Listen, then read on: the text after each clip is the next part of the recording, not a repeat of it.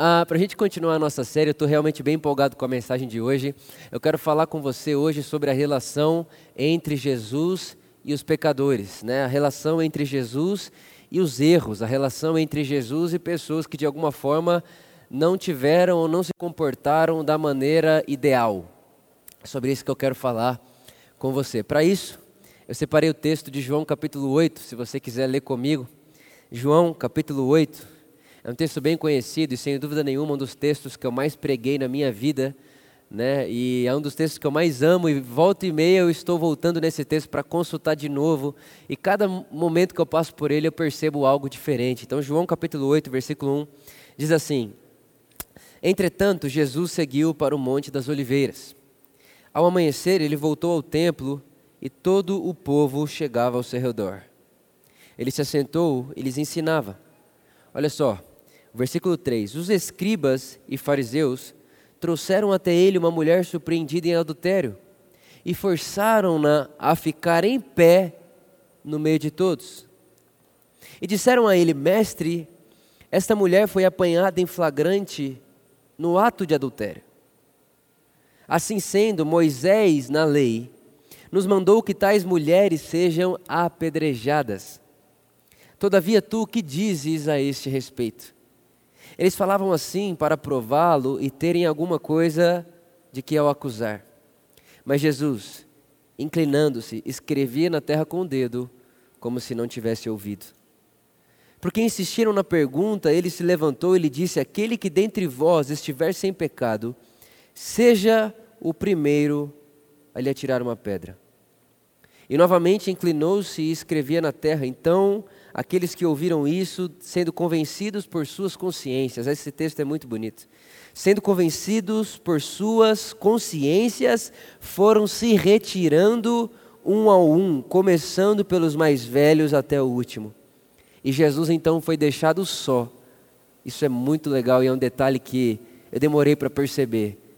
Jesus foi deixado só. E a mulher ficou em pé onde estava. Quando Jesus se ergueu, não vendo a mais ninguém, ou seja, não tem mais ninguém aqui, além da mulher, Jesus vai até ela e diz: Mulher, onde estão os teus acusadores? Ninguém te condenou, disse ela, ninguém, Senhor. E assim disse Jesus: Nem eu te condeno. Pode ir e não peques mais. Espírito de Jesus, obrigado. Jesus disse que iria e deixaria você, que nos ensinaria sobre ele. Por isso, nessa hora, te agradecemos pela luz da letra que se torna então palavra e alimenta o nosso espírito. Que nesse momento, onde quer que estejamos agora, onde quer que a nossa voz esteja indo agora, nós te agradecemos pela transformação, pela consciência e pela fé pura e um coração puro e sincero que essa mensagem vai produzir em nós. Amém. Amém. Amém. Irmãos, ah, esse texto, ele, como eu falei para vocês, é um dos meus preferidos, é um dos textos que eu mais gosto de meditar. E eu tenho meditado nele, principalmente nesses últimos tempos, ainda mais. Né? E obviamente que existem diversas coisas aqui no meio e diversos ensinos de Jesus implícitos aqui. Se a gente for ler, cada pessoa vai ler de uma forma, cada pessoa vai ler de um lugar e todo mundo que lê vai ver algo diferente. Então eu quero compartilhar com vocês um pouco sobre dois momentos de Jesus. O primeiro, Jesus e a adúltera. E o segundo, Jesus e Pedro. Nesse primeiro momento, uh, você vai perceber que o pecado que essa mulher cometeu não foi diretamente a Jesus, ela não, ela não estava ferindo Jesus, né? E Jesus talvez nem conhecia essa mulher e foi conhecer ela ali, obviamente estou dizendo Jesus como homem ali, né? Então ele foi conhecer ela ali. E num outro momento eu quero mostrar para você também como que Jesus reage e como Jesus se relaciona quando alguém fere ele diretamente. Né? Então para a gente começar aqui, nesse João capítulo 8, a primeira coisa que eu aprendo aqui é que os escribas e os fariseus, eles surpreenderam essa mulher em adultério. E quando o texto diz que surpreenderam, é que literalmente eles encontraram ela no momento do ato do adultério. Né? Então eles encontraram ela em adultério, não faço ideia como é que foi isso, mas eles encontraram ela no meio do adultério. Então eles pegam essa mulher e eles levam essa mulher até onde Jesus está. Não é muito difícil imaginar que provavelmente esses escribas e fariseus não tiveram misericórdia dessa mulher. E por terem pegado ela no ato, devem ter levado ela, arrastado ela até Jesus do jeito que ela estava. Não sei se talvez com um lençol enrolado ou, enfim, com certeza absoluta vestida decentemente essa mulher não estava. E eles levam essa mulher aonde está Jesus e colocam ela no meio de todo mundo, e o texto diz que eles a obrigam a ficar de pé no meio de todos. Repara, existe uma mulher pecadora que, é, que acabou de cometer um adultério nu, né? E quando eu falo nu aqui, não estou falando somente de roupa, mas de exposta, exposta na sua nudez, exposta no seu erro, exposta no seu pecado. E existem diversos homens, escribas e fariseus, só podia ser homem, diversos homens em volta dela, com pedras na mão, prontos para apedrejá-la. E por que, que eles apedrejavam as mulheres adúlteras? Era para mostrar para as outras mulheres o que aconteceria com elas caso elas fizessem isso com seus respectivos maridos. Agora, olha o absurdo que tem aqui. Com certeza absoluta, essa mulher, eh, ela estava adulterando com outro homem. Tinha um homem no meio da história. A pergunta é: onde está esse homem que, quando trouxeram ela, não trouxeram um homem também? A verdade é que isso já mostra para a gente todo um sistema por detrás, onde ah, o homem não precisa, não. Vamos levar a mulher, porque eu, como escriba fariseu, não quero que minha mulher faça isso comigo. Então repara que nesse ato de querer apedrejar essa mulher existe um sentimento egoísta. Como quem diz, eu quero apedrejar ela, não é porque simplesmente ela errou, mas eu quero que a minha mulher saiba que se ela fizer isso comigo, é isso que lhe espera. Então existe ali no, no meio disso tudo uma sensação de eu quero fazer por você algo ruim para o meu benefício. Para você ser modelo, para minha esposa não fazer isso comigo. Porque, né? É, é, é, é uma das maneiras de eu me garantir em casa. Isso já é um absurdo. E a verdade é que toda vez que você quer tacar pedra em alguém, que nós queremos tacar pedra em alguém, muito provavelmente tem uma ambição egoísta nesse ato de tacar. Então eles levam ela até Jesus, levam ela até onde Jesus está, e Jesus está ali ensinando, e aí eles falam assim: olha o que eles falam para Jesus: Jesus, Moisés na lei diz que ela deve ser apedrejada, e você o que dizes? E a verdade é que o texto vai dizer para nós que eles estão perguntando isso para Jesus porque eles queriam que Jesus desse uma bola fora, eles queriam ter algo contra Jesus, eles queriam ver Jesus contra Moisés, eles queriam ver Jesus contra o Antigo Testamento. E é interessante que quando eles perguntam para Jesus, olha, o que, que você acha? Jesus está escrevendo no chão. Jesus está escrevendo na areia. E ele continua escrevendo na areia e de repente as pessoas insistem, e quando elas insistem, ele olha para Jesus olha para esses escribas e fariseus cheios de pedra na mão e diz assim: "Olha, tudo bem. Quem não tem pecado, atire a primeira pedra." Nessa fala de Jesus eu consigo perceber algumas coisas, uma delas, talvez a primeira delas. Jesus dizendo assim: olha, quem aqui, quem aqui tem padrão moral suficiente para apedrejar essa mulher? Quem aqui se considera moralmente correto que pode dizer o seguinte: eu sou perfeito, ela não, vou tirar a pedra nela? A verdade é que dá para aprender nessa fala de Jesus o seguinte: olha, é, é, humanidade, presta atenção, humanidade. Se vocês quiserem viver na base de apedrejamento a quem errou, o mundo acabará em destruição. Se vocês fossem perfeitos, se todos vocês fossem perfeitos em moralidade, em comportamento, vocês poderiam se tratar com justiça e exigir, exigir justiça uns dos outros. Mas se vocês forem viver por justiça, vocês vão acabar se apedrejando mutualmente e no final não sobra ninguém. Então o que Jesus está dizendo é, ó, o que Jesus está dizendo é a humanidade, presta atenção. Porque vocês não têm ninguém, não há um justo sequer, ninguém, ninguém viveu uma vida santa, todos pecamos, todos pecaram e foram destituídos da glória de Deus, e todos precisaram de misericórdia e graça. Humanidade, presta atenção, porque vocês não são perfeitos em moralidade, vocês não podem construir a vida de vocês baseada em justiça. Porque se for baseado em justiça, olho por olho, o mundo acabará cego, já dizia Gandhi. E aí Jesus está incentivando uma outra coisa, ele está dizendo, olha, como vocês não são perfeitos em moralidade, se vocês viverem uma vida de apedrejamento a quem errou, a sociedade vai ser destruída. Então, não vivam uma sociedade fundamentada em apedrejamento a erros. Vivam uma sociedade no fundamento da graça e da misericórdia. Vitor, igreja, humanidade, se vocês quiserem fundamentar uma sociedade na base do apedrejamento, vai acabar morrendo todo mundo. Vocês precisam fundamentar a vida, sociedade, relação na base de graça e misericórdia. Eu consigo ver isso aqui facilmente. Eu consigo ver isso aqui quase que explícito na fala de Jesus. Na verdade, por mais, mais implícito talvez do que isso, tem a seguinte, a, a, a, o seguinte ensino. Presta atenção nisso, anota isso, tatua isso no seu coração e não esqueça nunca mais. O que gera perigo, o que destrói uma sociedade, não é o erro de alguém. O que destrói uma sociedade não é o erro do outro. O que destrói uma sociedade é as pessoas com coragem de ter pedras na mão. O que destrói, o que mata, não é o erro, mas a pedra. Então, se eu quero viver uma vida baseada em pedra, vai ser uma vida de matar e morrer. Mas se eu viver uma vida baseada em graça e misericórdia, e viver na base do perdão, e viver na base da justiça do tipo de Deus, então essa justiça do tipo de Deus, esse perdão do tipo de Deus, o texto vai dizer: quem muito é perdoado, muito ama, não muito apedreja, não muito é vingativo. Então isso está aqui escondido, não, não sei se escondido ou explícito, porque é, é, é muito fácil de encontrar. Olha, humanidade, não. Igreja, vamos falar igreja. Igreja, não vivam com pedra nas mãos. A relação de Jesus com pecadores não é de pedra nas mãos.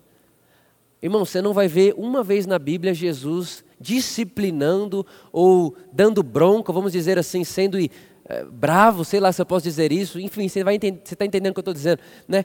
Você não vai ver uma vez Jesus sendo ríspido com o pecador.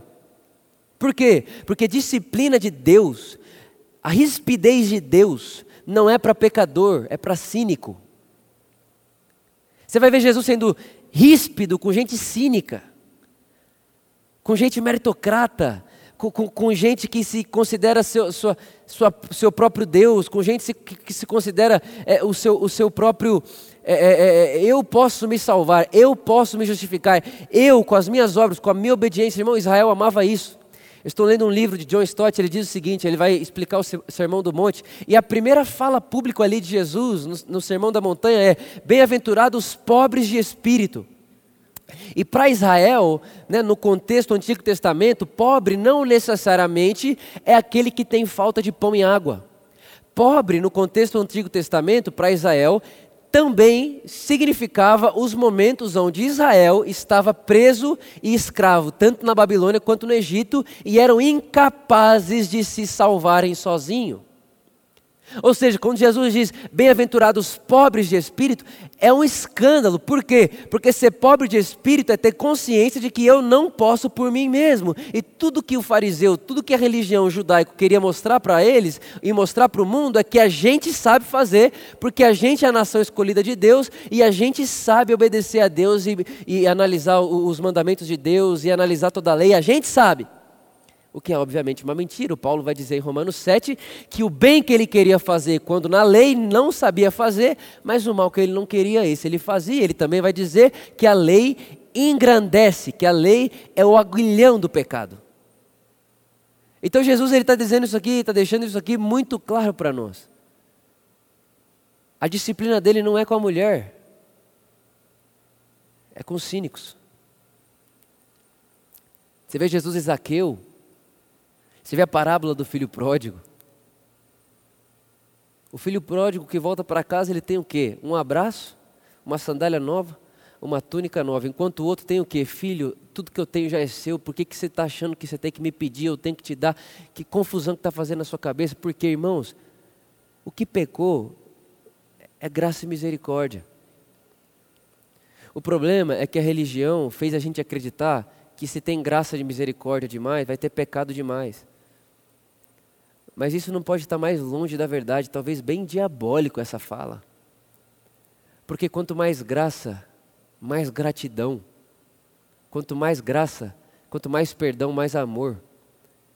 Quanto mais eu vejo o que Deus fez por mim, menos eu quero fazer o que Ele não fez por mim com o outro. Então eu vou construir uma sociedade do tipo de Deus, onde eu faço pelo outro o que Deus fez por mim. Quanto mais graça, mais, mais vida. Mais vida. Eu me lembro uma vez onde um pastor chegou em mim e falou: Vitor, se todo mundo fosse bonzinho igual você, podia se pregar só graça, mas as pessoas são más. Eu falei: não. A questão é que você está achando que esse bonzinho aqui nasceu bonzinho. Não, o que me transforma é a mensagem da graça de Deus. O que me faz querer ser educado, gentil, manso, humilde, doador, generoso, não é o bebê Vitor que nasceu da Soraya e do Jefferson. Não, acho que não. Aquilo lá é Adão. O que me faz querer ser assim, o que me faz querer, dia após dia, participar desse aperfeiçoamento no amor, é o Cristo. Por isso que a gente tem que incentivar o Cristo nas pessoas e não o adestramento. E Jesus está deixando claro aqui para mim, para você, para nós: olha, não construa uma sociedade com pedra nas mãos. Não faça isso. Não faça isso. E eu acho interessante que Jesus, depois de dizer aquele que não tem pecado, atire a primeira pedra, o texto diz: e novamente inclinou-se e escrevia na terra. Olha que loucura. Jesus fala, abaixa e vai escrever de novo. tipo assim, ele sabia o que ia acontecer ali. O que, que aconteceu logo depois? O texto vai dizer que convencidos por sua consciência. Irmãos, existe uma consciência dentro de mim de você. Isso é uma das coisas que eu mais tenho falado, principalmente aqui nas nossas, nos nossos momentos juntos com liderança, enfim. Existe uma consciência em nós. E essa consciência faz parte da imagem de Deus em nós. C.S. Lewis, ele era ateu, e ele disse que o que mais fez ele pensar sobre a existência de Deus essa moralidade no sentido certo e errado que está dentro de todo homem sem que ninguém ensine. O que, que, é isso? É a consciência, faz parte da imagem de Deus dentro de todo homem e nós não perdemos isso. A verdade, irmãos, é que para alguém viver uma vida longe, pesada e, e, e escura, aquele negócio, eh, escuridão de trevas mesmo, a pessoa tem que negar muitas vezes a consciência. Só que tem uma coisa: aquelas pessoas que estavam ali estavam diante da luz do mundo. Jesus é a luz do mundo. E quando ele diz isso, a consciência daquelas pessoas que tinha sido é, é, é, apagada, que tinha sido sombreada pela lei, pela religião, aparece de novo. E aí não é Jesus que convence elas. Jesus ilumina. O que convence ela é a consciência delas. Irmãos, eu, você, nós não podemos convencer ninguém. Esses dias atrás, uma mulher falou para mim assim: Você precisa convencer meu marido a ficar em casa. Eu falei assim, querida, eu não convenço ninguém. Nem a mim mesmo eu convenci, quem me convenceu foi o Espírito Santo. A gente não convence, nós somos luz do mundo, Jesus disse. Nós clareamos. O que convence é a consciência. E é interessante que o texto vai dizer que eles, convencidos pela sua consciência, eles foram largando as pedras e foram embora. Sabe, irmãos, os intolerantes, as pessoas julgadoras, pessoas pesadas e que consideram sua performance algo maravilhoso e que querem tratar o outro mediante a sua performance, então, agora as minhas cinco horas de oração está conversando com a sua meia hora de oração. Então, você que tem meia hora de oração, fique em silêncio, que a minha cinco horas tem mais para falar do que a sua meia hora. São pessoas que precisam do Evangelho. E alguém que diz que alguém que errou, que alguém que pecou, alguém que caiu, precisa ser atacado ou disciplinado, eu penso que o que traz perigo para uma comunidade, agora eu estou falando da Por Amor. Você que é membro aqui da Por Amor, presta atenção no que eu vou te falar. O que traz perigo para Por Amor não é os pecadores que estão aqui, é os intolerantes. Os que não acham digno de sentar do lado de alguém que ele não considera o padrão moral daquele alguém suficiente para estar do meu lado. Isso, isso isso é câncer na igreja. Isso é ferida, né? isso é lepra na igreja. Na igreja do Evangelho, o intolerante é a doença. Por isso a minha oração é que se você está me ouvindo e você tem facilidade de caminhar com pedra nas mãos, que a sua consciência agora, na luz da palavra e do Evangelho, clareie você de modo que você solte as pedras. E que tudo que você ouça em volta de você agora é o som das pedras caindo e você se sentindo mais leve, porque caminhar com pedra nas costas, olhando para o outro, querendo julgar o outro, é só a maneira de você esconder o que está dentro de você. Um desejo de ser melhor, um desejo de merecer, um desejo de comprar Deus, um desejo de ganhar salvação, um desejo de fazer por merecer. Tem uma história que diz que um dia um pastor chegou lá no céu e estava Pedro, na porta do céu. Né? E aí Pedro ele validava as pessoas que iam entrar ou não iam entrar, né? E aí chegou lá o pastor e tal, cheio de obras nas mãos, né? E aí ele chegou em Pedro e Pedro olhou para ele e falou assim: Ei, pastor, tudo bem? Estou bem, tá, né? Tá aqui o tanto de obra que eu fiz, tal. É, é. E aí, Pedrão, eu preciso de qual, qual é a nota que eu preciso para passar no portão? Qual é a nota que eu preciso para entrar no reino de Deus? Qual é a nota que eu preciso para entrar no céu, né? E aí Pedro falou assim: ó, você precisa tirar nota 7. Ele, tá bom, Ih, nota 7 é fácil. O pastor falou para ele: nota 7 é fácil, leva na boa. É, então tá bom, vamos lá, começa aí, vamos ver, o que você tem para falar? Aí ele começou, ó, eu fui pastor por 45 anos da minha vida, casei em centenas de pessoas, fiz centenas de velórios, falou tudo que ele fez na vida. Aí Pedro, né, o discípulo, estava lá no guardião do céu, falou assim para ele, beleza, tudo isso que você falou até agora é meio ponto, falta seis e meio. Aí o cara falou, o quê? Tudo que eu fiz minha vida inteira é só meio ponto, ele é. Só que nisso, um outro rapaz, que era vizinho desse pastor, que esse pastor considerava irresponsável, indisciplinado, porque só ia na igreja, esse vizinho dele, que era membro da igreja dele, só ia na igreja na Páscoa e no Natal, não dava o dízimo, não era dizimista, cresceu e prosperou muito com muito restaurante, foi um empresário super bem sucedido. Esse outro cara, ele veio chegando. E quando esse pastor veio chegando, ele já pensa assim: ah, se eu tirei meio, com tudo que eu fiz, esse cara aí não vai nem. Só que esse outro cara, ele simplesmente passou e entrou. Quando esse outro cara simplesmente passou e entrou, o pastor ficou indignado. Pedro, o que, que esse cara passou entrou? Eu conheço esse cara, ele é meu vizinho, ele era lá da nossa igreja, irresponsável, não dava dízimo, não ia na igreja todo domingo, só ia na ceia, na Páscoa e no Natal. Por que, que ele entrou assim ou não? E aí Pedro olhou para ele e falou assim: é porque esse jogo que você gosta de jogar, ele nunca jogou. Esse jogo que você gosta de brincar, ele nunca brincou.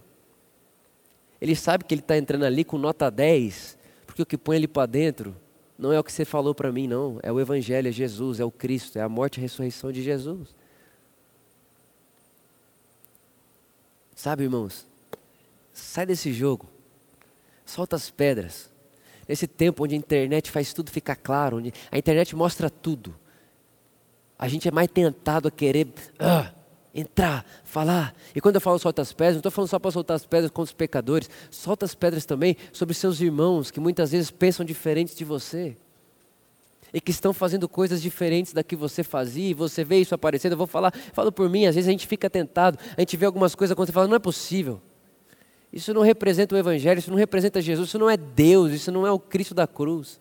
E você quer então, quando eu falo solta as pedras, não é solte as pedras só para os pecadores, é solte as pedras para todo mundo, para a humanidade. Solte as pedras para a humanidade. Então, eu vejo Jesus aqui, nesse momento, dizendo isso. Eu não vivo com pedra nas mãos, o que eu tenho é graça e misericórdia. Ele chega nessa mulher, e foi interessante porque um tempo atrás nós fomos num programa, um programa, pensa só, um programa rede nacional, né, e um monte de assuntos delicados. E aí num dos momentos da minha fala, eu peguei e disse: Olha, Jesus não tem pedra nas mãos, ele encontrou a mulher adúltera, tal. Enfim, contei um pouco dessa história. Falei: Jesus disse para ela: Ninguém te condenou? Não, nem eu te condeno. Né? E aí, quando as pessoas viram eu falando isso, saiu um monte de gente falando: Ah, mas e o evangelho completo? Né? Porque é, é, é, eu também não te condeno, e vai, não peques mais. Né? Vai, não peques mais. Você esqueceu, vai, não peques mais. Aí hipergraça, aí começa todo aquele papo. Só que o que eles não percebem é que Jesus não falou vai não peques mais em rede nacional.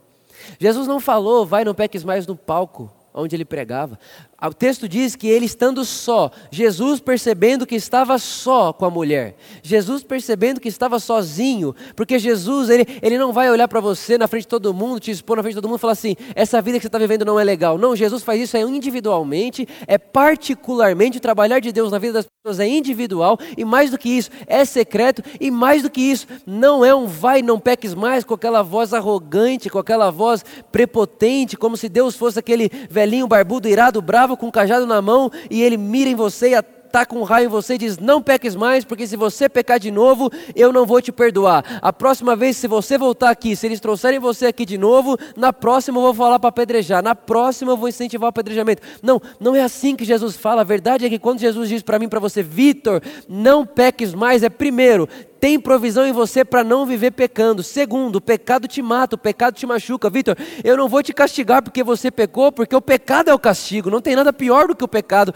E a verdade, Vitor, é que o Evangelho produz em você uma vida que tem sim provisão para viver sem pecar.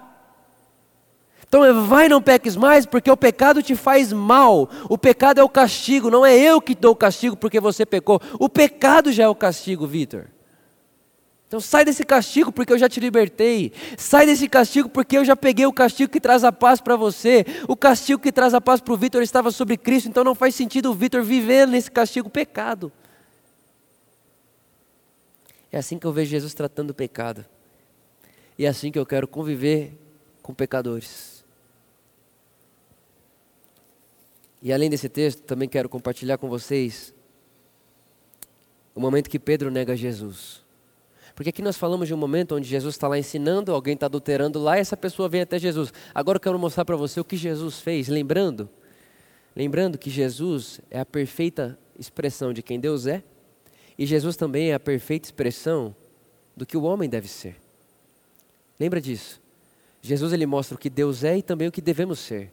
Então em Jesus nós vemos o que Deus faz por nós e em Jesus nós vemos o que devemos fazer uns aos outros.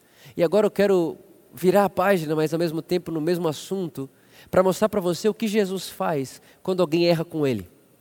Eu estava conversando esses dias com minha família, e, e minha família mesmo, enfim, e a gente conversando, e, e, e alguém disse da dificuldade de perdoar.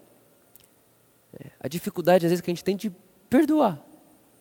Né? E aí uma pessoa disse assim: Não, mas alguém vai perdoar e depois que perdoa não precisa mais ver a cara. Não, isso não é perdoar, né? Isso daí é, é passar band-aid, é passar mertiolate. Perdoar não é isso. Então eu queria conversar com você sobre isso agora para nós caminharmos aqui para o final. Primeira coisa, Jesus tinha dito, Pedro, você vai me trair. Assim que, antes que o galo cante, você vai me trair três vezes. Então vamos lá, antes que o galo cante, você vai me trair três vezes. Jesus tinha na cabeça dele, o galo vai cantar, e quando o galo cantar, Pedro me traiu. Só que, irmãos, Jesus está preso, Jesus está sendo cuspido, torturado, xingado. A emoção de Jesus está a um milhão por hora. Jesus tinha acabado de suar sangue. Pensa nisso. Jesus suou sangue, é preso, está sendo xingado, está sendo cuspido, tapa na cara, está é, tá sendo chico. Mano, está uma confusão, uma xingaiada. E ele é o Deus em carne que está fazendo isso por todo mundo, que lá na cruz vai dizer: perdoa-os, eles não sabem o que fazem. Esse Jesus. Ele está lá. Aí Pedro está lá por perto. Pedro está com medo, né? mas está lá por perto. Está com medo, mas está lá por perto. Está com medo, mas está lá por perto. Chega uma pessoa nele e fala: Pedro, você era um deles. Pedro fala: Não, não era. Medo. Muito medo. Segunda pessoa: Pedro, você era um deles. Pedro diz: Não, eu não era. De jeito nenhum. Agora pensa só, irmãos. Pedro, ele não era um discípulo normal. Pedro era abusado. Jesus perguntava, Pedro respondia. Jesus questionava, Pedro respondia. Jesus anda sobre as águas, Pedro quer sair e andar também. É, Pedro era o cara. Jesus pergunta: Quem vocês dizem que eu sou? É Pedro que responde. É o Pedro o tempo inteiro. Ele era aquele cara ativo, ele era aquele cara que queria estar em primeiro. Ele queria falar primeiro, ele queria responder primeiro. Lá depois, Jesus está andando com Pedro, e Pedro olha para Jesus e fala: E em relação a João? Tipo assim, e João, tal? Será que você ama ele? Você ama eu? Você ama ele? Pedro, ele queria essa essa prioridade na vida de Jesus. Ele traz a segunda vez. Agora, irmão, pensa, Jesus sendo torturado, Jesus sendo cuspido, xingado, tudo isso. Alguém chega em Pedro pela terceira vez. Jesus não está vendo Pedro, Pedro só está lá em volta. Jesus não sabe que Pedro está em volta. Obviamente, né, não sabe aqui na linguagem da história. Pedro nega a terceira vez. Quando Pedro nega a terceira vez, eu quero ler para você o que acontece. Quando Pedro nega Jesus pela terceira vez, o galo canta. E quando o galo canta, olha o que o texto diz. Ao que Pedro exclamou, exclamou pela terceira vez: Homem, não sei do que estás falando. E falava ele ainda, quando o galo cantou. E então, Jesus, voltando-se para Pedro, o olhou diretamente nos olhos. então Pedro se lembrou da palavra que Jesus havia lhe dito e saiu dali e chorou amargamente. Irmãos, Jesus está num momento emocional abalado, suou sangue, está sendo cuspido, como eu falei para você, mas ele não tinha se esquecido. Pedro vai me negar. E eu sei que para ele vai ser difícil. Então, quando o galo cantou, a Bíblia diz que Jesus procura Pedro com os olhos. Na nossa consciência, você sabe que o cara te negou, você continua de costas, você tem que olhar para ele no momento mais difícil da sua vida, no momento onde você acabou de suar sangue. Pedro viu Jesus suando sangue, Pedro viu a angústia de Jesus. No momento mais difícil da vida de Jesus, Pedro traz Jesus, o galo canta, Jesus sabe que Pedro acabou de errar com ele, Jesus sabe que Pedro acabou de, de, de traí-lo, então o que ele faz ao invés de permanecer de costas? O texto diz que Jesus procura Pedro com os olhos. Como quem diz: Pedro, eu sei o que acabou de acontecer, eu sei que você me traiu, mas repara nos meus olhos, eles não estão longe de você, os meus olhos não abandonaram você. Pedro, os meus olhos de amor ainda estão sobre você. Pedro, olhe para mim, que eu estou olhando para você, e mesmo nesse momento onde você errou comigo, você me traiu, Pedro, está tudo bem entre nós. Pedro, você ainda é, você ainda é o meu discípulo, você ainda é o meu amado, você ainda é. E o texto diz que Pedro chora e arrependido, ele vai embora e chora amargamente. Jesus viu essa cena. Jesus viu essa cena de Pedro saindo, se retirando e chorando muito. Jesus viu Pedro ficou mal, Pedro ficou triste, Pedro ficou confuso. E é engraçado que quando Jesus ressuscita e ele está conversando ali com as mulheres, ele, ele, fala assim: ó, vai até os discípulos e a Pedro. Repara, ele não, ele não fala, vai até os discípulos e diz que eu ressuscitei, que eu, tô, que eu estou indo até eles. Não. Vai até Pedro e os discípulos e conte para eles. Olha Jesus dando importância a Pedro. Que importância é essa que Jesus está dando a Pedro? Pedro, eu lembro de você olhando para mim, arrependido. Eu lembro disso. Por isso vai um recado especial a você. Não é vai aos discípulos, é vai a Pedro e aos discípulos e diga a eles que eu vou até eles. Diga a Pedro que eu ressuscitei e que, mesmo ele tendo me traído, eu vou até ele. E é interessante que, talvez você já tenha escutado isso, Pedro ele traiu Jesus em volta de uma fogueira. Pedro ele traiu Jesus em volta de uma fogueira. Então, fumaça, fogueira, fogo lembrava Pedro o momento que ele tinha traído Jesus. E é interessante que a hora que Jesus vai ter aquela conversa com ele, com ele, Pedro, tu me amas, Jesus faz o quê? Uma fogueira. Se você ler João capítulo 20, você vai ver Jesus fazendo uma fogueira para fazer peixe. Fogo, fumaça e carvão. Jesus está fazendo o que com Pedro? Redefinindo a memória dele. É por isso que o Felipe, Felipe Guimarães, ele escreveu uma música sobre esse momento e ele diz assim: nas mesmas brasas, na mesma fogueira, no mesmo ambiente que eu te traí, você me alimentou. Porque quando eu voltei para esse mesmo ambiente, quando eu voltei para essa mesma brasa, ao invés de você me lembrar do que eu fiz e me condenar, você já tinha preparado um peixe e um pão para mim comer. É assim que Jesus lida com erros. É assim que Jesus lida com pecadores. É assim que Jesus lida. Alguém vai dizer, mas isso vai fazer o povo pecar, pelo amor de Deus, irmãos. Se nas mesmas brasas que eu pequei e eu vi Jesus me alimentar não transforma a minha vida, o amor de Deus a graça dele, o perdão gratuito, se isso não me transforma,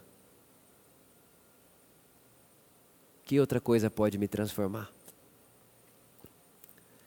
Talvez alguém errou com você, talvez alguém feriu você, ou talvez você feriu alguém. Se você me escuta e você faz parte da história, ou ferido ou quem feriu. Primeiro, Jesus está olhando para você, porque Ele não tem medo dos seus erros. E segundo, se você foi ferido, tem em você a mesma atitude de Jesus, o Paulo vai dizer. Tem em você a mesma atitude dele. Faça o que ele fez. Perdoe sem que antes seja pedido perdão. Ah, mas a pessoa não quer mais comigo. Tudo bem se a pessoa não quer mais com você, mas você quer com ela. E se você foi quem feriu, nós não temos um exemplo né, do que Jesus faria se ferisse alguém, porque ele nunca feriu ninguém. Mas nós temos o exemplo de graça dele e de humildade. Seja humilde, peça perdão e faça um peixe redefina a memória e segue a vida. Deus está em paz com você. Te convida a estar em paz com Ele. Que o Evangelho também te convida a estar em paz consigo. E o Evangelho te convida a estar em paz com o outro. A verdade, irmãos, é que. Eu até falei isso esses dias atrás nas minhas redes sociais. Eu disse que Jesus fez tudo o que tinha para fazer, está consumado, não há mais nada a ser feito. Nada. Entre o homem e Deus não há mais nada a ser feito, mas o Paulo diz que ainda resta uma dívida. É a dívida que temos de amor uns para com os outros. E nós temos essa dívida de amor uns para com os outros, e essa dívida, a provisão para essa dívida ser paga, é a obra consumada do Cristo. É a obra de Jesus, é ver o que Jesus fez por nós. E agora podemos fazer uns aos outros.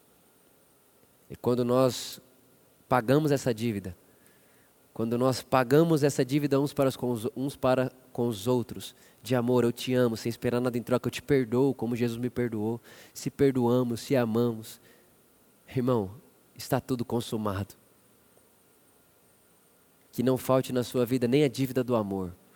Que a dívida do amor seja quitada dia após dia. Que você acorde de manhã para quitar a dívida do amor. Que você acorde de manhã para quitar a, vida do, a dívida do perdão diário. Isso é a vida do Cristo em nós.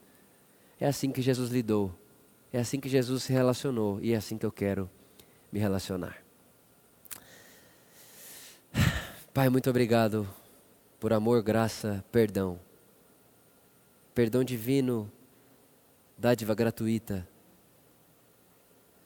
Porta aberta a todos que ouvirem a voz e abrirem o coração. Obrigado, Pai, a minha oração por cada um desses meus irmãos que me assistem se por algum motivo existe essa dificuldade de soltar as pedras ou de perdoar, que a luz do Evangelho, a luz dessa consciência que eu acabei de pregar, de expor, possa gerar luz na consciência deles, de modo que, da mesma forma que aqueles escribas e fariseus soltaram as pedras um a um, eles também soltem as pedras eu sei também, Pai, que alguns têm pedras para si mesmo. Eu sei que às vezes as pessoas não julgam as outras, mas ficam se julgando, ficam se autoflagelando, tacando pedras em si. Pai, que os meus irmãos que me ouvem agora não tenham pedras nem para o outro nem para si. Porque você no seu sangue estabeleceu a paz de Deus com o homem, do homem com Deus, do homem consigo mesmo e do homem uns para com os outros. Te agradecemos, te celebramos. Amém.